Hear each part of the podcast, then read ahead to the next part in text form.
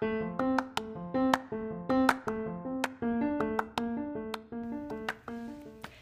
んにちは、さとみんです。今日も朝から、えー、筋トレをしっかりしました。とスクワットとランジそれからうん腹筋系の動きと内もも系を引き締める動きそして美尻ですね。お尻トレーニングを、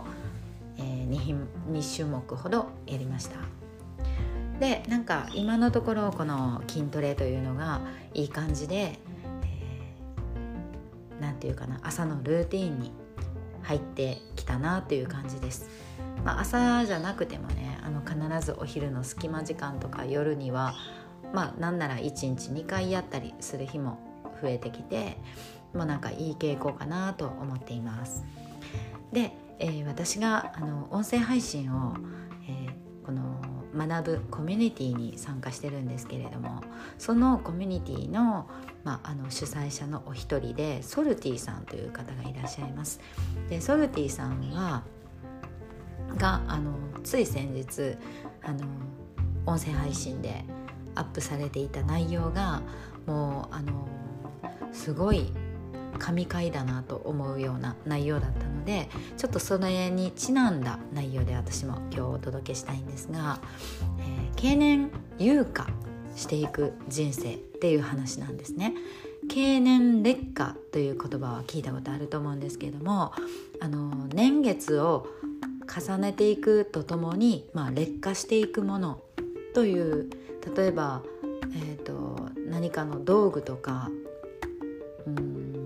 械とかそういったものはあのだんだん使っていく年数につれて、まあ、古くなっていったり、まあ、錆びるような鉄の何かだったら錆びが回ってきたりあの硬くなって動きにくくなったりとかそういうことで経年劣化衰えていくというような言葉があると思うんですけどもソルティさんがおっしゃってたのがこれが経年優化ってあの劣という衰えるというところの代わりに優れている優れていくという優化という言葉を作作られたのかな経年優化していく人生っていうものに必要だなと思うことを13個挙げておられたんですね。でこの、えーと、経年優化するっていうのは私も本当にもなんかもうさすがソルティさんなんか言葉にしてもらったらすっごいよくわかるみたいな感じで、えーと、私ずっとあのこのチャンネル自身もエイジレスウーマンの自分磨きレシピというふうに言ってタイトルをつけてることからももうそのエイジレスという言葉やその年要は経年劣化していくと思われているものにあのそうじゃないと私は思っているということをあの、まあ、カウンターというかあのそんな価値観じゃない部分でこんな価値観がありますよという提案をしていきたいっていうのが自分の発信の情報発信の根本的な部分なんですよね。でそれっていうのは年齢というものにとらわれず年齢っていうその既成概念ですね。社会的な。一般的に何歳になったらこうだよねとか。もうあのいくつになったらいやもう今から新しいこと始めるの大変だよねとか。そういうふうにあの普通の人がこうまあ一般的にはこうでしょうみたいに思い込んでいるもの。概念。常識とかっていうものはそれを悠々と超えるような基準で生きている人にとっては何の支障もないそんなあのつまらない常識に縛られる必要は何にもないということを、まあ、発信していきたいっていう感じなんですね。実際にあのこの年齢でこんな活動をしてる人なんていうのはやっぱりあの飛び抜けた人っていうのは世の中にいくらでもいるしであの別にそれを声高に配信しなくてもですね発信しなくてもそうやって実現している生きている人っていうのはいっぱいいるしでその時年を重ねていくことによって経年をあのね年を経ていくことによってさらにあの良くなっていく優れていく、美しく美しさを増していくとか輝きを増していくとかなんかそういうあり方っていうのは絶対にあるなと思っているので、まあ、そういうところが自分のあの情報発信のすごく、まあ、大事にしている価値観だなと改めてこのソルティさんの言葉を見て思ったんですね。で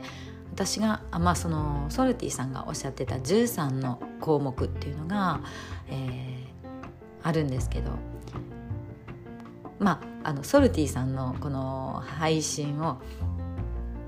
ページに貼っておきますので、えーと、そのね本家のあの大事にしていくこと13項目っていうのはそちらを聞いていただけたらいいかなと思います。私の方では、えー、ソルティさんがおっしゃっていた中のその13項目の中で1234567個ぐらいが私もうあのもうすごいそれ大事にしてますみたいなところがあったのでもうこれは私もちょっと言わないとと思って配信してるんですけどもまず一つ目に没頭できるものを持っている。これももう私50丸ぐらいですね。で私にとってはそれはアフリカンダンスで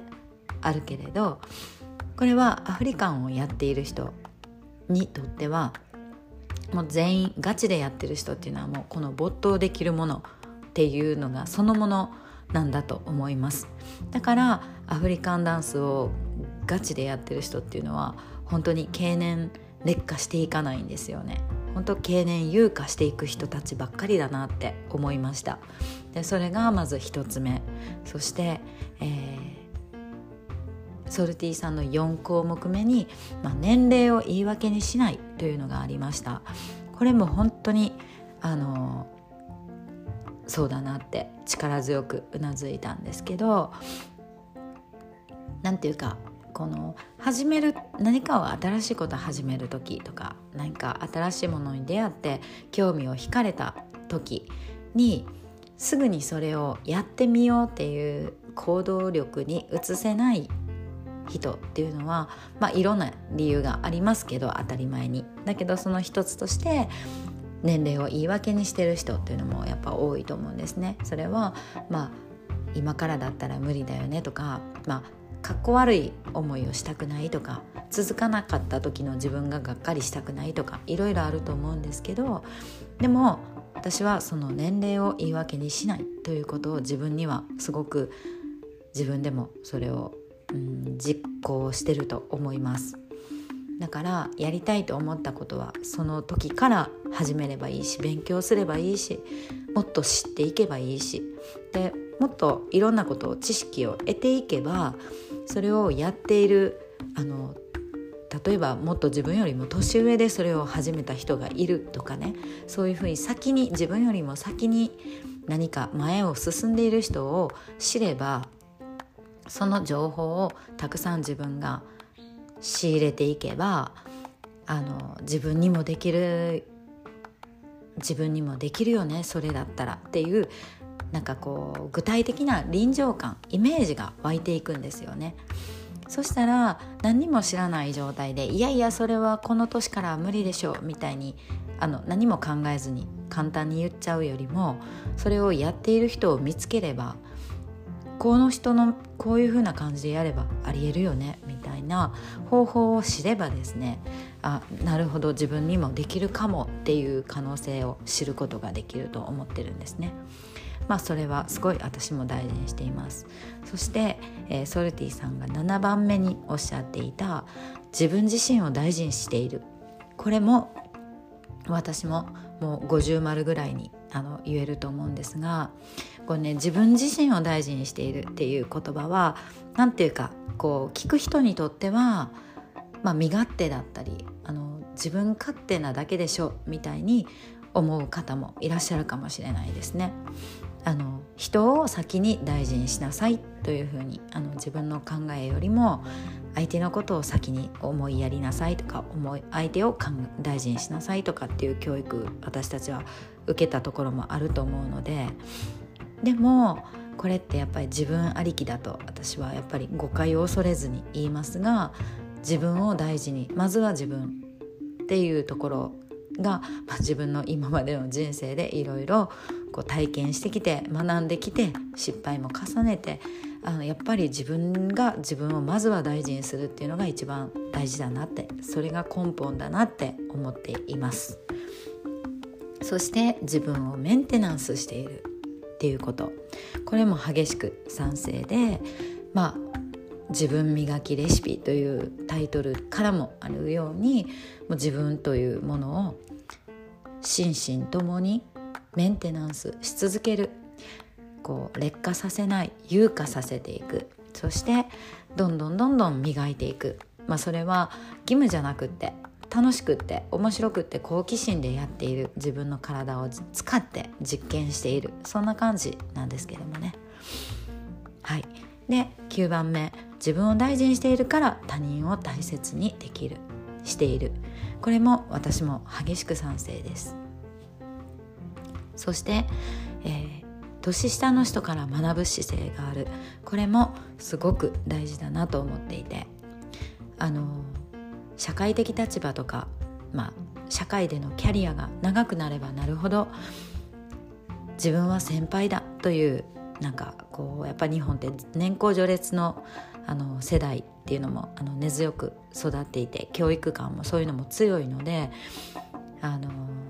下の人はやっぱ上の人を敬うべきだみたいな社会通念もあると思うんですね。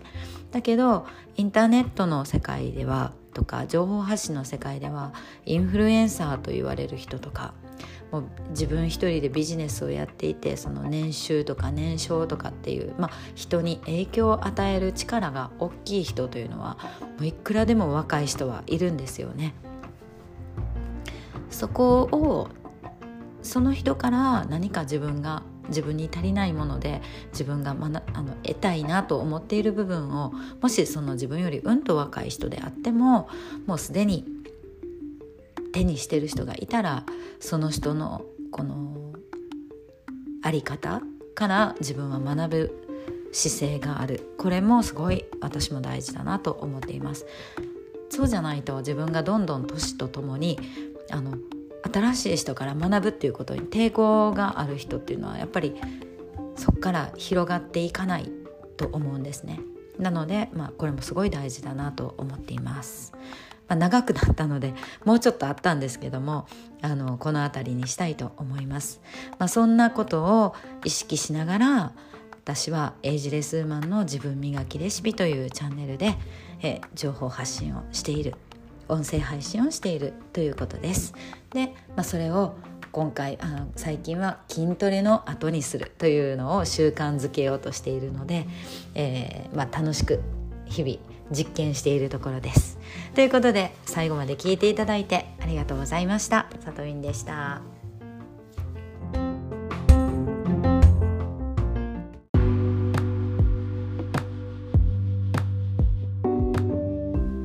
最後まで聞いていただいてありがとうございますこのチャンネルでは年齢にとらわれずいくつになっても何歳からでも自分の思う憧れのライフスタイルを手に入れるそんなエイジレスな生き方のヒントをお伝えしています。もしあなたが何かピンとくるところがあったら是非私からの配信を受け取っていただきたいと思います。それではまた次回お会いしましょう。さとみんでした。